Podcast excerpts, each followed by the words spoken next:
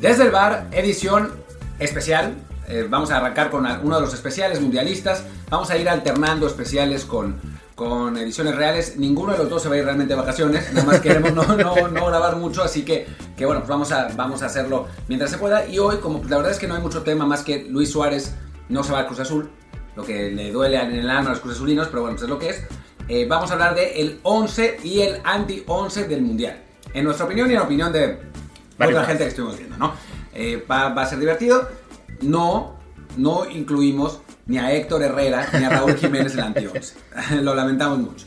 Pero bueno, yo soy Martín del Palacio y me acompaña como siempre Luis Herrera. ¿Qué tal Martín? ¿Qué tal gente que nos acompaña siempre en Apple Podcasts, Spotify y muchísimas aplicaciones más? Antes de continuar voy a decir que cuando Martín dijo lo de que es edición especial, por un momento pensé que iba a decir que era edición especial porque es el fin de una era una era que en el último año y medio ha sido eh, complicada, con momentos de ilusión, momentos duros, y que, pero bueno, que ha llegado a su fin ya con, lo que pasó ayer, y entonces pues dije, Martín nos va a soltar aquí el esto es especial, se ha vuelto, pues fue una cosa muy complicada para él aceptarlo, pero finalmente así ha ocurrido, Zach Wilson ya no es más el de los Jets. No, no, no quiero ni hablar de eso. Pinche desastre. por suerte no lo vi en la noche, porque si lo hubiera visto en la noche no hubiera podido dormir del coraje. Lo, vi en la mañana y llegó un momento en que le, adelanté, porque ya estaba hasta la madre, hasta que vi que habían cambiado de que entonces le retrasé para Y yo fue al revés. Yo lo vi en la noche, pensaba dormir temprano porque no me interesaba ver un Jacksonville Jets pero fue tan divertido, tan dramático lo que pasó, que lo vi completo y ya no pude dormir. Pero bueno, ya, regresando después de, este apunte de fútbol americano que Martín creyó que era otra cosa, vamos ahora sí a darle al fútbol con este. Ah, no, faltaba un comercial, ¿no? Que nos escuchen en Apple Podcast, que pongan ahí, por favor, su review de 5 estrellas con comentario para que así más gente nos encuentre. Y también, por favor, encuentren el Telegram desde el Bar Podcast, donde ya saben que van a recibir los avisos de episodios, de columnas. También ahí se van a enterar aparentemente de la vida personal de los demás, eh, de, la de Martín y de la mía. Ah, sí, ya están hablando de eso. Ya también están hablando de eso. De hecho, yo me enteré primero de una cosa vía Telegram y ya luego la fui a confirmar a Instagram. A ver, la, cosa de la que habla Luis y por la que hizo el chiste es porque me caso. Todavía no sé, todavía no sé ni dónde ni cuándo. Pero sí, sí, sí, esa es, esa es la realidad. Ya. Ahora, en las cáscaras de solteros contra casados, que creo no juego una en 20 años, eh, pues jugaría en el equipo de los casados. vas a cambiar de bando, mano. ¿Qué, qué, qué? No, no, no. Qué, qué vergüenza. Son un poco raros, pero sí, vas, vas a cambiar de equipo. Eh, y no será el americano, aunque ya habrá quien te lo quiera. Pero bueno, ahora sí, hecho este intro larguísimo, que es en parte porque no creemos que este episodio sea muy.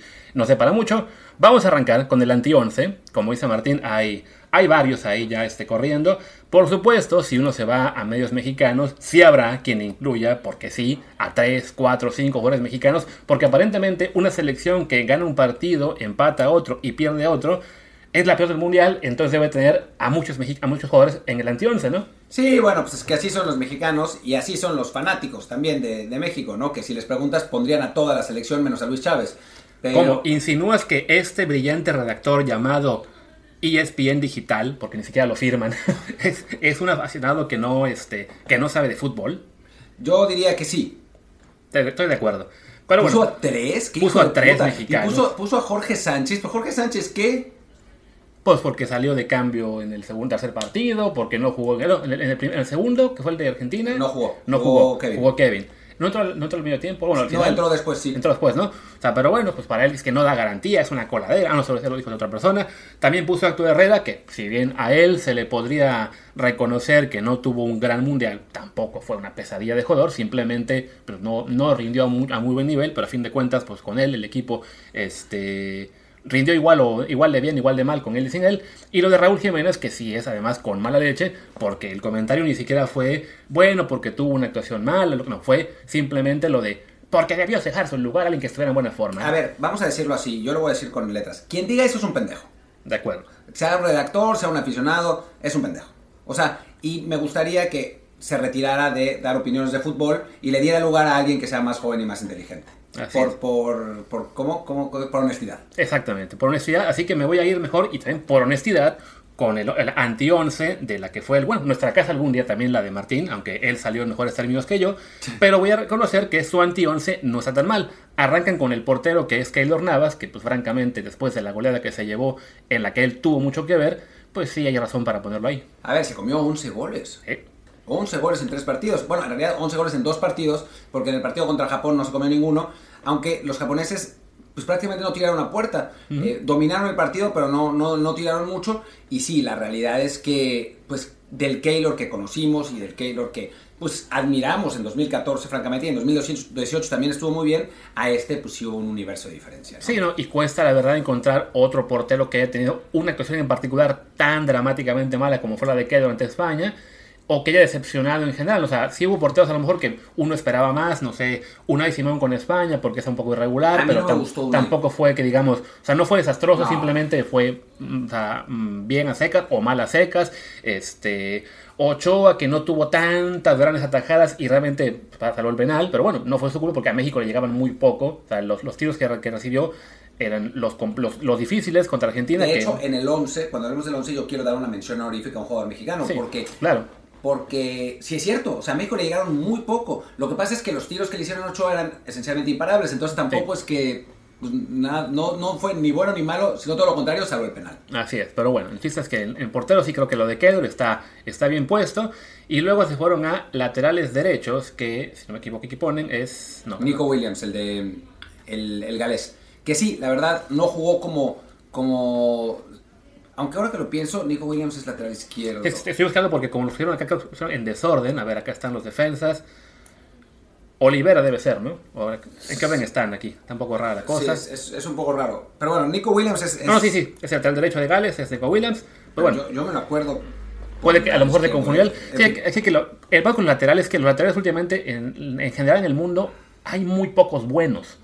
Ya está complicado encontrar laterales que sean del nivel de que en su momento fueron, evidentemente, Cafú, Roberto, Carlos, este, ¿quién más te gusta? Dani Alves, evidentemente, todos brasileños eh, en su momento. Esta generación de laterales, pues está flojita, no, no, hay, no hay muchos símbolos. Y bueno, aquí sí, pues al, que ponen como eh, anti-11, pues es uno de Gales que no, no le fue muy bien lo de Jorge Sánchez a mí, por ejemplo, en el 11, anti-11 de ESPN me parece exagerado. Creo que no tuvo... Eh, de nuevo, ¿no?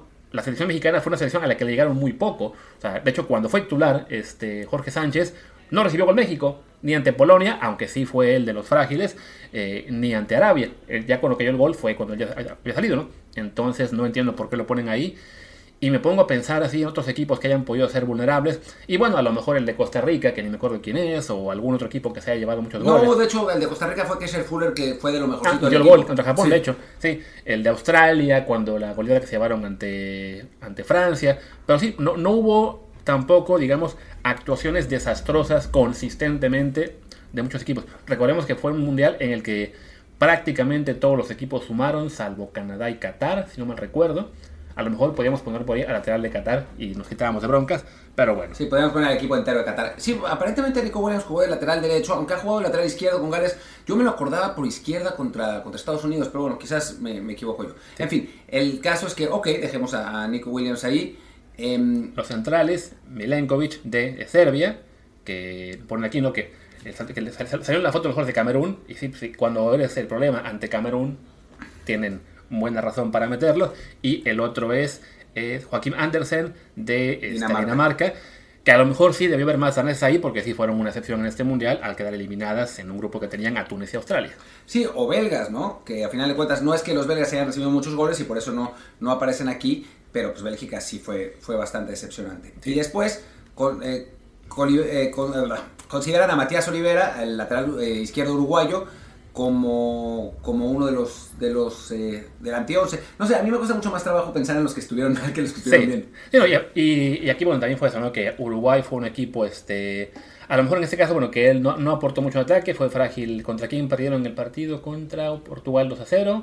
Contra, contra Corea fue un 0-0X. Contra Ghana se habían comido no, contra dos goles. ganaron 2-0, ¿no? No, ganaron 3-2 fue el, penal que falló Gana. Iba, iba ganando 1-0 Gana, falla en el pase y quedó 2-1, si no me equivoco. No, iba, iba 0-0, falla el penal Gana y después anota dos goles Uruguay, Gana reduce y termina 2-1.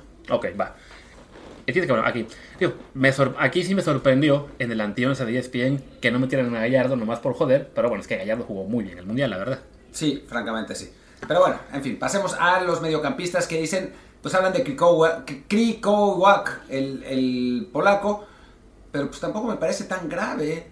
Sí, simplemente es el hecho de que Polonia fue una selección, la verdad, pues muy poco atrevida, que avanzó un poco pues porque el calendario le benefició en cuanto a que primero jugaron mes contra Arabia, después les tocó Argentina, entonces eso... O sea, recordemos que Polonia avanzó simplemente por un gol de diferencia con México, que además ese gol cayó ya muy al final cuando México estaba completamente desesperado. O sea, pero no fueron un equipo que impresionara, ¿no? O sea, contra México el partido original Quizá México fue un poquito mejor, sin que fuera tampoco así algo injusto al 0-0. Arabia le ganan, pues porque era Arabia y tenían que ganarle, como también le ganó México. Y luego con Argentina, pues se colgaron del poste y tuvieron suerte de que Messi falló un penal, ¿no? Que si no, también que los que quedaban fuera fueron ellos. Y ante Francia lo mismo. Fue, bueno, ni colgarse del poste porque ya iban perdiendo desde el primer tiempo, si no me recuerdo. Pero sí fue una, sección polaca, la verdad flojita. Bueno, contra Francia, de hecho, tuvieron su mejor partido del mundial. Si te acuerdas, pusieron en peligro varias veces a Francia. Anduvo bien el Lloris en el en el partido. Ya cuando les cayó el primer gol, ahí sí, se, fue se, comió, se comió en tres, ¿no? Pero un, un rato ya anduvo Polonia. Sí. Y luego dos, que también de equipos quedaron eliminados, Matías Vecino de Uruguay y Kevin De Bruyne de Bélgica, que sí creo que De Bruyne quedó, la verdad, muchísimo a deber en este Mundial. Yo pondría fe de Valverde, ¿no? O sea, esperábamos muchísimo de Valverde. Pero acuérdate que Valverde tuvo esa barrida a lo pollo briseño. Sí, tanto Valverde como Bentancur, yo esperaba mucho de ellos, eh, francamente, porque eran uno, o sea, dos mediocampistas muy talentosos, ¿no?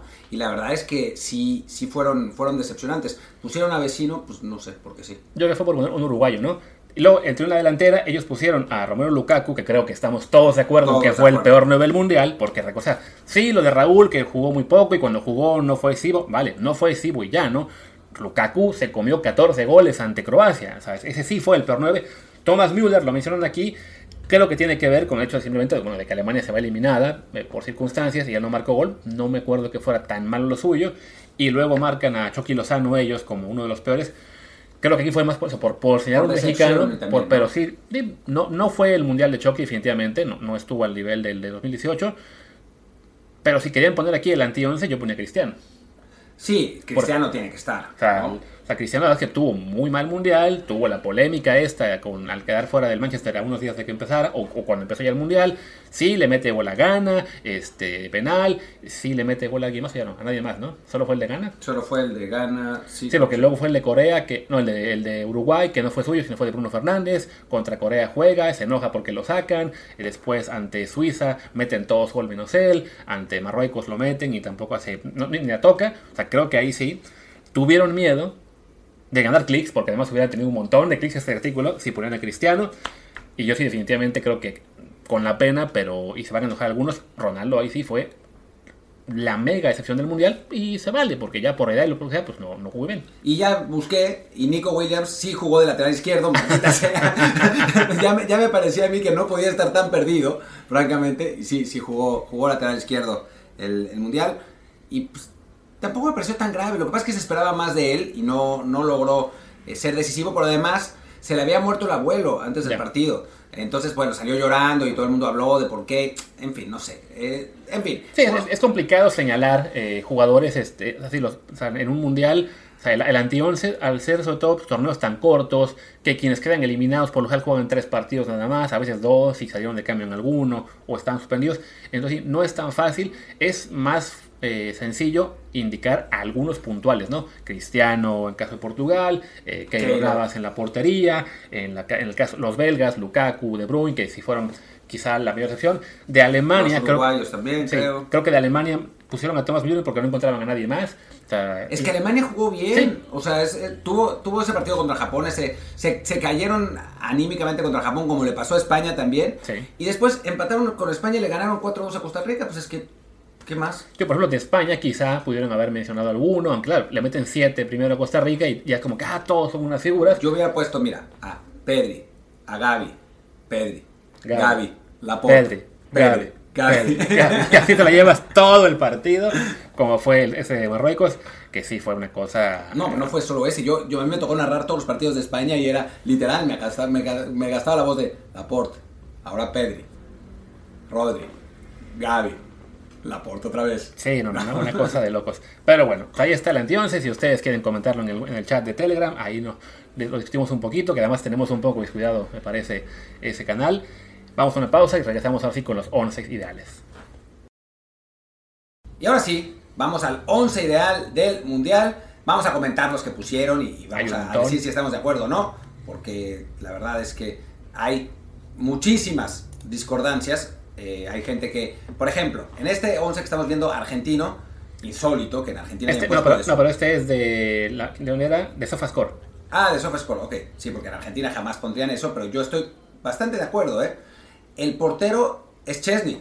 Ujú. No, no el Divo Martínez, que la verdad no tuvo un buen mundial, pero fue un grande en los penales. Así que lo ponemos en el 11 ideal de los penales y en el 11 ideal de los, de, de los jugadores más asquerosos del mundo. Pero bueno, Ah, no, espérate, y miento. Mencionan aquí SofaScore en cuanto a lo que fue la, este, la puntuación para Chesney, pero este 11 que estamos viendo, ¿dónde estaba? ¿Dónde está? Sí, porque aquí mencionan a SofaScore, pero en otro sitio mencionan ahí está.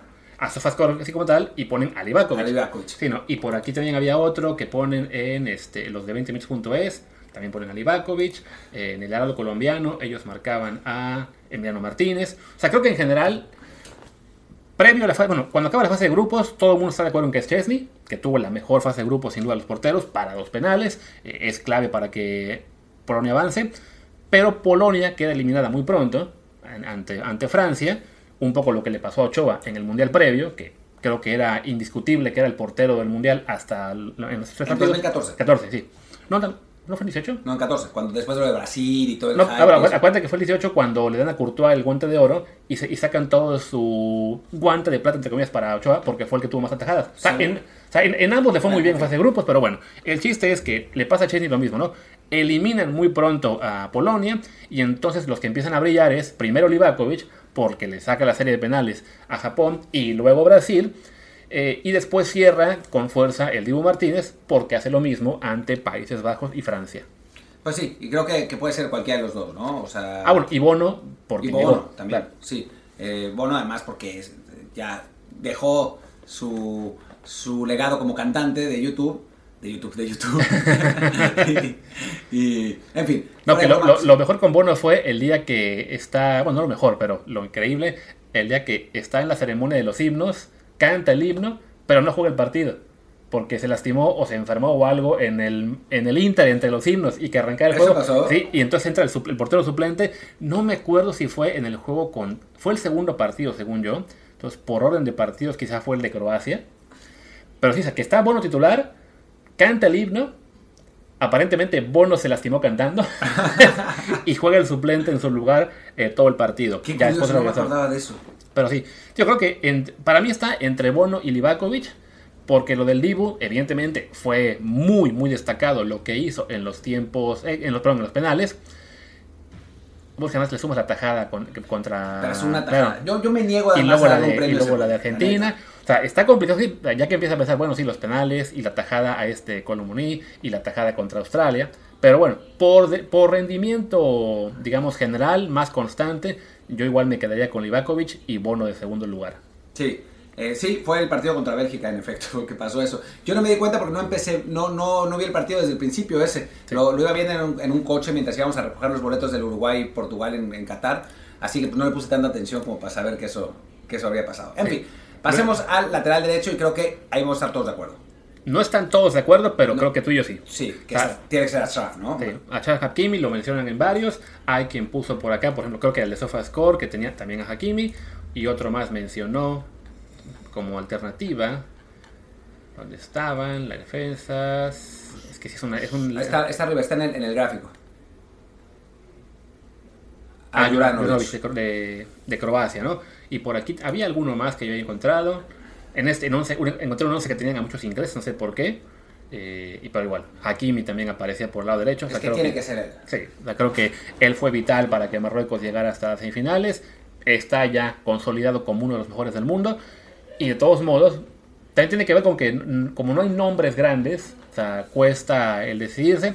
Pero sí, por ejemplo, por el lado de Francia, pues estuvo Koundé, que ni siquiera es lateral. Del lado de Argentina, se estuvieron intercambiando la posición de vez en cuando. Eh, por, por Croacia dijimos acá, el, este, ¿cómo se llama? Se me fue el nombre otra vez. Eh, Juranovic.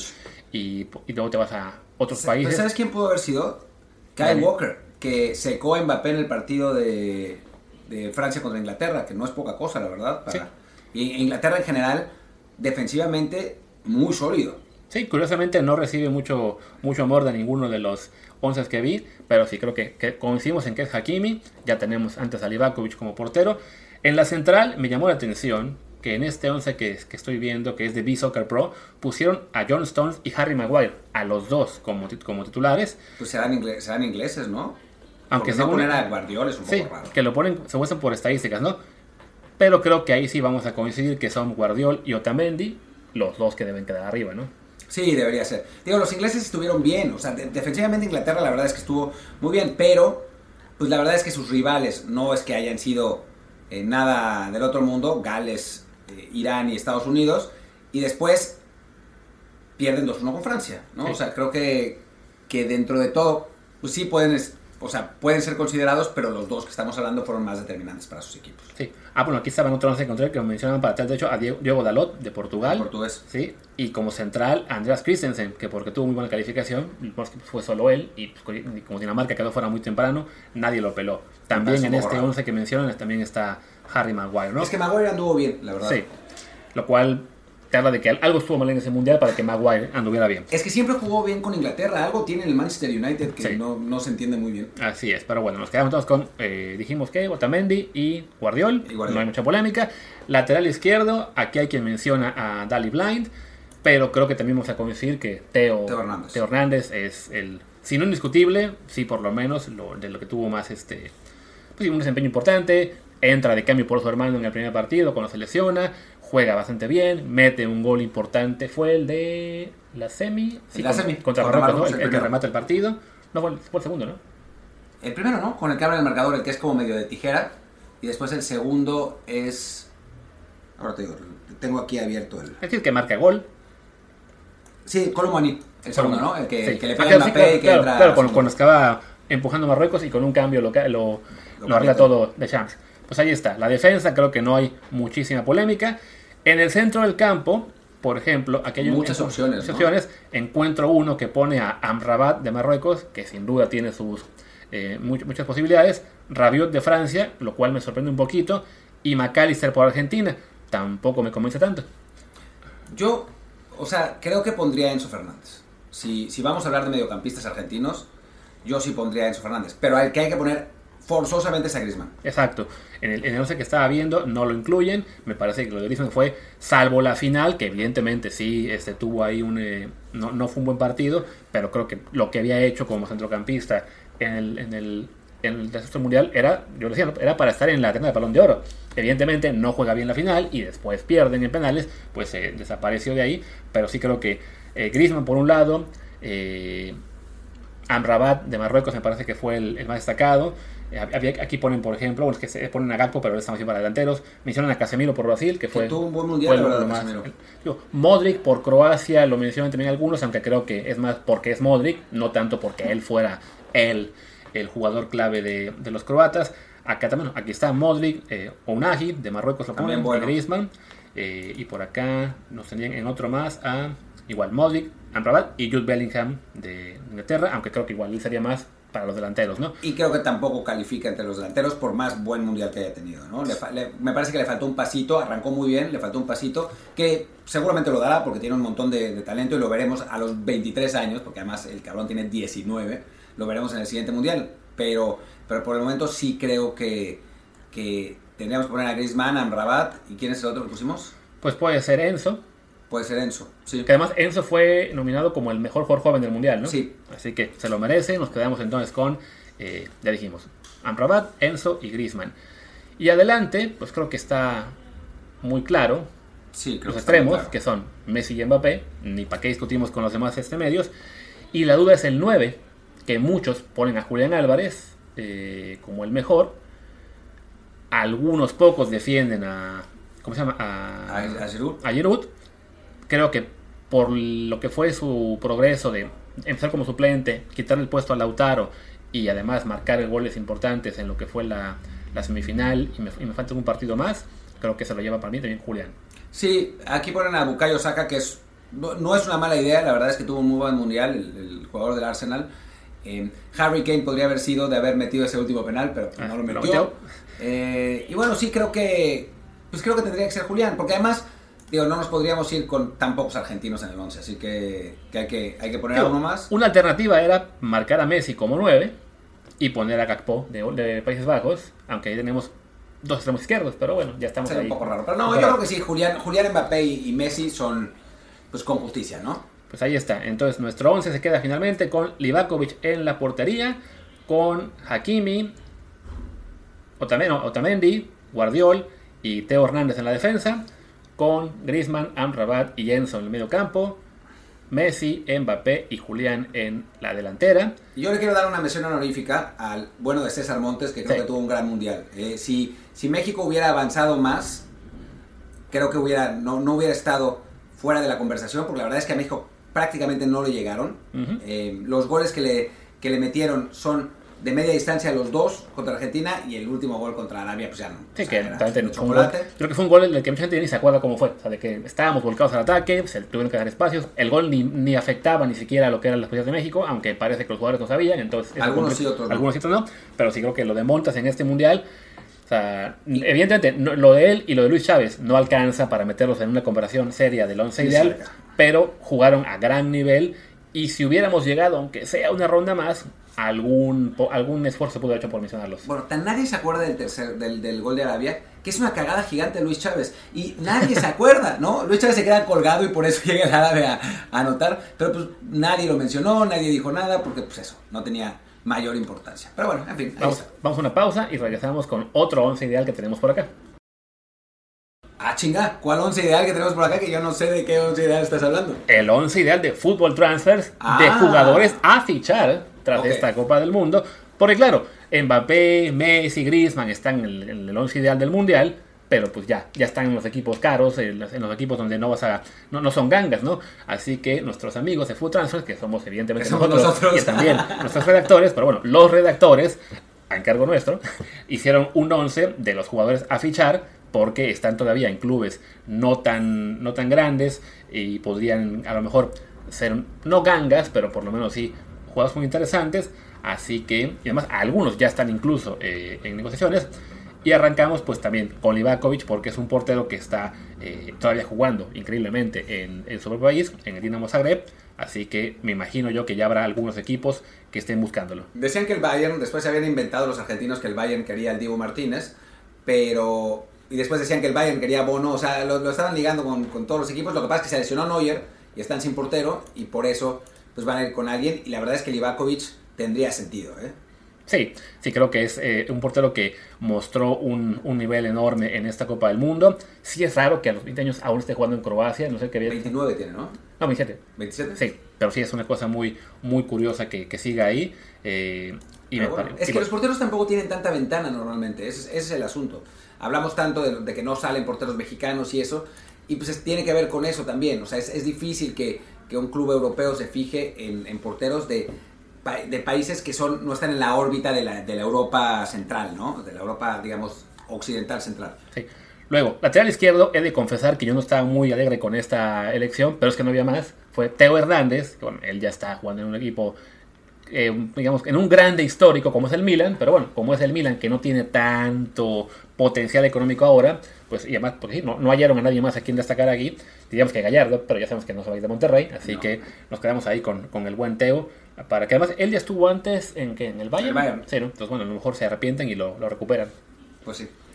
Centrales, pues muy obvio, Guardiol, que va- creo que va a dar un salto eh, importante. Tío, está en el Leipzig, que un equipo especialista, esta, esta empresa, en fichar jugadores a Salzburgo, luego Leipzig y de ahí al Bayern, o a otro lado quizá. Pues bueno, según esto, según nuestro portal, tiene un valor de 55 millones de euros. Según nuestro algoritmo. Exactamente. Eh, pero y después está César Montes, que ya se fue. eh, y el, nuestro algoritmo le daba 7.1 millones de euros, lo vendieron por 8, así que estuvo más o menos en el, en el rango. Eh, y bueno, qué bueno que, que ya se ha ido. Sí, aunque ojo que oficial aún no es. No, Digo, porque ya está. todavía no está abierto el mercado Sí, de no, pases. sí, pero pero no, no han puesto un tuit los del español de "Mira, bienvenidos a. Es que creo que por eso, ¿no? Pero bueno, hoy ya puso la en el Memo Ochoa. Porque era libre. No, pero igual, su, su contrato acaba el, 30, el 31 de diciembre. La verdad es que no no lo pueden registrar. No sabemos si su contrato acaba el 31 de diciembre. Es un rumor. Claro, pero en, en teoría es lo que, es lo que pensamos. O sea, aunque, aún, aunque, o sea, aunque hubiera acabado el 30 de noviembre, la sanidad no lo puede registrar hasta el 1 de enero. Entonces, Es muy extraño que, que, a Montes no lo hayan anunciado ya en, en, el español, pero bueno, damos ya todos como un hecho que sí va a cambiar de equipo. Y bueno, este artículo lo publicamos un par de días antes de que, de que se confirmara, y ahí está, ¿no? Y lateral derecho, uno que mencionamos en, entre opciones para el once ideal, es Josip Jurnovic de Croacia. Sí, que no sé ni siquiera en qué equipo está. Ah, buena pregunta. Vamos a ver. Lo, lo, busca el Barcelona según esto. Nuestro, nuestro algoritmo le da un, este, un valor de 4 millones. Está jugando en el Celtic de Escocia. Y obviamente no va a costar 4 millones si lo, si lo compran. Digo, tiene bueno. 27 años y por eso creo que el algoritmo lo da así. Pero si lo, si lo, quiere el Barcelona, se lo van a vender por 45. Algo así. Tío. Y, y, y, la puerta va a decir que sí. Digo, siendo el Celtic, me suena más probable que, lo, que se lo lleve un club británico. Pero bueno, el algoritmo por algo sabe y dice que el Barça no debería pagar más de 4 millones. Y después está Enzo, que obviamente en el Benfica, digo, ya se sabía desde el año pasado que llegó al Benfica eh, cuando empezó a jugar que era un jugador distinto y además llegó del Defensa y Justicia, ¿no? Cualquier cosa. Y ahora, después de este mundial, pues lo van a querer todos y se lo van a llevar por una, una fortuna. Creo que el algoritmo lo tiene por 25 años, eh, pero por 25 años, por 25 millones, pero lo van a comprar por muchísimo más. 28. Sí, por 28. Sí, creo que este es un caso un poco como lo que pasó con, con James Rodríguez en el Mundial de 2014, que llegó siendo un jugador importante en el Mónaco, explota en la Copa del Mundo y el Madrid se emociona y paga 80 millones por él. Entonces creo que en este caso el Benfica va a ser muy buena, va a sacar muy buena tajada, porque sí, lo de Enzo en el Mundial fue para que lo compre algún equipo grande y sí será por mucho más de 28 millones. Lo que son los clubes portugueses, ¿no? O sea, el Benfica acaba de vender a Darwin por 90 millones y ahora se van a vender a, a Enzo por 80, ¿no? O sea, se van a clavar 170 millones de euros en dos futbolistas que compraron por nada. Y yo lo que quiero saber es, ¿dónde acaba ese dinero? ¿Dónde? En los, eh, en, en, los bolsillos de, del presidente del Benfica. Es muy factible. Y bueno, otro argentino que Ah, también... no es cierto, cotizan en bolsa. Ah, o sea, que Así son por dividendos. Sí, Pero hay que comprar acciones. acciones del Benfica. Sí, sí. en, en lugar de- los criptos, debíamos haber comprado acciones del Benfica y el Porto y En teníamos más dinero. tokens del Benfica y del Porto. Y bueno, otro argentino mencionado aquí es McAllister, Alexis, que él está en el Brighton, o sea que ya está en la Premier, ya estaba en la vitrina importante. eh, me, sor- me, me- me sorprendía a mí que fuera titular de Argentina, siendo jugador de Brighton, pero bueno, Muy muy buen ojo de este equipo, que ahora mismo dice que tiene un costo de 23 millones de euros. Creo que también cuando lo vendan va a ser por bastante más. Pues es que el mercado inglés es el que es. Después pasamos a Amrabat, que es interesante el Amrabat porque yo antes del Mundial no sé por qué estaba convencido de que había jugado en España, pero no es cierto, no, nunca. Está ahora en la Fiorentina y antes no había jugado nunca en España. No sé de dónde pasó eso. Pero bueno, el caso es que, que Amrabat claramente después de su maravilloso Mundial va a terminar en un equipo más grande que la Fiore, ¿no? Sí, no, estuvo antes de la Fiore estuvo en el Verona. De hecho, le pertenece. No, sí, le pertenece a la Fiorentina. También estuvo en el Bruges de, de Bélgica, en el Feyenoord. Ahora, eh, por aquí un artículo que dice que, que triplica su valor, aunque sospecho que ponen de referencia a otro club, así, a, otro, a otro portal, así que no vamos a mencionar eso. Y lo que dicen es que lo busca el Liverpool, que evidentemente le puede sacar una también una gran tajada eh, la Fiorentina. Y sí, creo que tuvo un, un mundial espectacular. Sí, también hay que decir que siempre salen esos rumores, lo busca el Liverpool, y al final de cuentas lo termina comprando el Everton, ¿no? O sea, no, no, no lo, no lo eh, compran tanto. Aquí yo no estoy de acuerdo en este extremo izquierdo. Que es Sofía Bufal, que es un muy buen jugador, o sea, está claro, y que cuesta 3 millones. El asunto es que tiene 29 años. Sí. O sea, ya no lo van a buscar de clubes, clubes muy importantes a Bufal, por más que tuvo un, un muy buen mundial. Aquí a lo mejor la- el detalle es que no encontró nuestro redactor otro extremo izquierdo, porque recordemos, pues en Francia es Mbappé. Y pues ya no está. Y el Chucky Lozano, el, El Chucky. Chucky, el Chucky está bajando de valor según esto. Sí. Eh, que ya también ha perdido, digo, que lo cual es normal por la edad que tiene, porque ya le queda poco contrato, o sea, no es simplemente de que ah, se volvió más malo, no, simplemente es una cuestión de edad y contrato. Y si me pongo a pensar así en más jugadores, digo, por Argentina, el que jugó un poquito más extremo a veces era por ejemplo, McAllister, o bien está en Bueno, Di María la- la- la, final, final eh, por, por Croacia, no recuerdo quién era el extremo izquierdo ahora mismo. Creo que no, no jugaban con un extremo izquierdo como tal, ¿no? Digo, eh, de seguramente no. De Inglaterra, pues todos ya juegan en la Premier League, cuestan carísimos, Sí. así que no, Contra Francia jugó Foden. si no, no está fácil. Obviamente no, no, no va a ser. En Croacia ahora te digo quién jugó como medio por izquierda. Eh, bueno, Perisic jugaba ahí. Ya. Eh, bueno, obviamente no se va a ir. Em, y después, por ejemplo, hablamos de Bufal, eh, de Lange, de Francia, pero hay un jugador de la Universidad de Francia que va a ser vendido por muchísimo más que es un Agi, ¿no? Ah, claro, que además no, no, lo, no lo mencionamos acá en este, en este 11, pero sí, definitivamente tiene muy buena chance.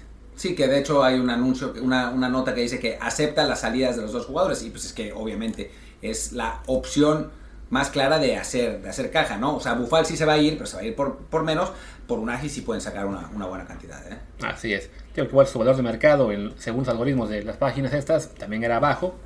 Creo que eso no, porque jugaba en un club pequeño, eh, no, siendo marroquí, no era tan conocido, pero sí, ya con 22 años y habiendo jugado muy bien Copa del Mundo, veo acá un, portal que dice que el Napoli es el que lidera la, la carrera, otro que está atento el Barça, o sea, de que se va a ir, se va a ir, y el Angers con eso, pues va a, derramar muchas lágrimas, las cuales se van a secar con billetes de 100 euros. Sí, sí, sí, bueno, o de 500. Pero, y sí, lo, de, lo del algoritmo de nosotros con un Agi también tiene que ver con que todavía no está actualizado con el Mundial.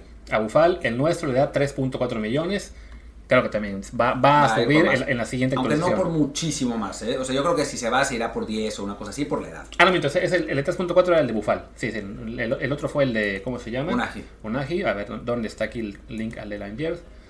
A Unagi, Unagi, Unagi, Unagi. Por aquí debemos tenerlo. Ahí está. 11.3. Ah, bueno, pues Sí. estaba más alto. Es que Es un tiene valor. sentido, ¿no? Claro, es que el, el- el que yo vi de 3 y pico es el que hacen los fans. Ah, ya. El algoritmo, el que sí sabe hacer esto bien, que es el de footballtransfers.com, ahí sí ya le dan 11.3 y sí, seguramente va a sacar aún más dinero el, el Angers por este jugador. Extremo derecho, nos fuimos con Colomani Absolutamente. del, del- del Frankfurt. Y curiosamente, por dos partidos, realmente. Sí. Pero Sí, bueno, porque además- la semifinal y la final mundial, ¿no? Pequeño detalle, ¿no? Claro, porque sí, recordemos que antes de la semifinal era, él era parte del grupo de jugadores en los que de Champ no confiaba. Que decíamos, ¿no? Es que no, hace cambios, contra Inglaterra apenas hizo uno. Eh, pues, está en el Frankfurt, bueno, equipo de Europa League, no es tan bueno. Y sí, en la semi y en la final ya con eso explotó. El algoritmo ya le da un valor de 50 millones. Me parece que ya sea el Bayern, o el City, o el Liverpool, o el Chelsea, alguno de esos sí lo puede pagar. Va a acabar en el Arsenal, fracasando. Pero bueno, en fin, no, ahora ya no fracasa en el Arsenal, qué triste. En fin, y después el centro delantero es Gonzalo Ramos, que bueno, a todo el mundo conquistó con tres goles en un solo partido, pero pues siendo portugués, siendo de Jorge Méndez y siendo joven, seguro. Y siendo el Benfica además, Además. seguro se va a ir por una che fortuna a la Premier. Sí, estoy aquí buscando el link para, para su perfil, porque es un detalle que le falta corregir a nuestra página, que es el tener los links automáticos de los clubes. Pero bueno, sí, me imagino yo que va a estar también en un, en un valor, este, ¿cómo se dice?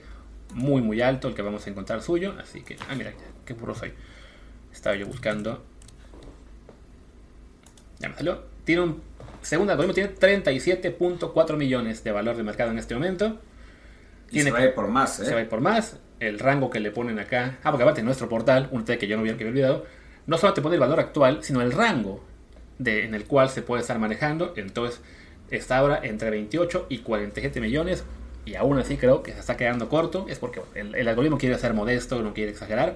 Pero sí, después de la actuación que tuvo ante Suiza, ya debe tener muchos ojos encima. Como tiene que es 21 años, este, fue eso, fue un partido en el que yo. Los, los clubes grandes quizás se lo tomen con un poquito más de calma en comparación con el resto de juegos que vimos en, el, en este 11. Aunque bueno, Darwin brilló sin mundial y así y lo vendieron por 80 millones, ¿no? Así que, que es posible que se vaya por, por una buena cantidad de dinero y además, insistiendo, Jorge Méndez tiene el control absoluto. Por lo menos no se lo llevó al, al Wolves, que ya se llevó a Mateos Cuña y que se la- le pone la cosa un poco más difícil a Raúl, pero, pero bueno, por lo menos no, no es esa competencia. Pues ahí está. Ya creo que con eso podemos acabar este episodio especial de hoy de anti-11 del Mundial, 11 ideal y 11 a fichar. Y ya regresamos la próxima semana, pues seguramente con más especiales, pero algo de actualidad habrá. Ya hoy nos estaban... Encontramos un, un broker en Twitter que nos estaba proponiendo una entrevista con otro invitado que ya ha estado aquí. Está muy bien. O si ustedes quieren, el contenido que ustedes quieran escuchar acá, en Twitter pongan qué quieren, qué quieren oír, a quién quieren que entrevistemos para comprometerlos y los traemos. Eso. Pues muchísimas gracias. Yo soy Martín del Palacio. Mi Twitter es arroba martindelp. Yo soy Luis Herrera, el mío es arroba luisrha, el del programa es Desde el Bar POD, Desde el Bar Pod, y en Telegram estamos como Desde el Bar Podcast. Muchas gracias y hasta la próxima. Feliz Navidad, por cierto. Feliz Chao. Navidad. Claro. Chau, chau. Happy Hanukkah y lo más que y lo, más- lo que haya más cosas, porque no solamente aquí somos abiertos a todas las creencias Exacto, o a, o a las no creencias. también. Chao.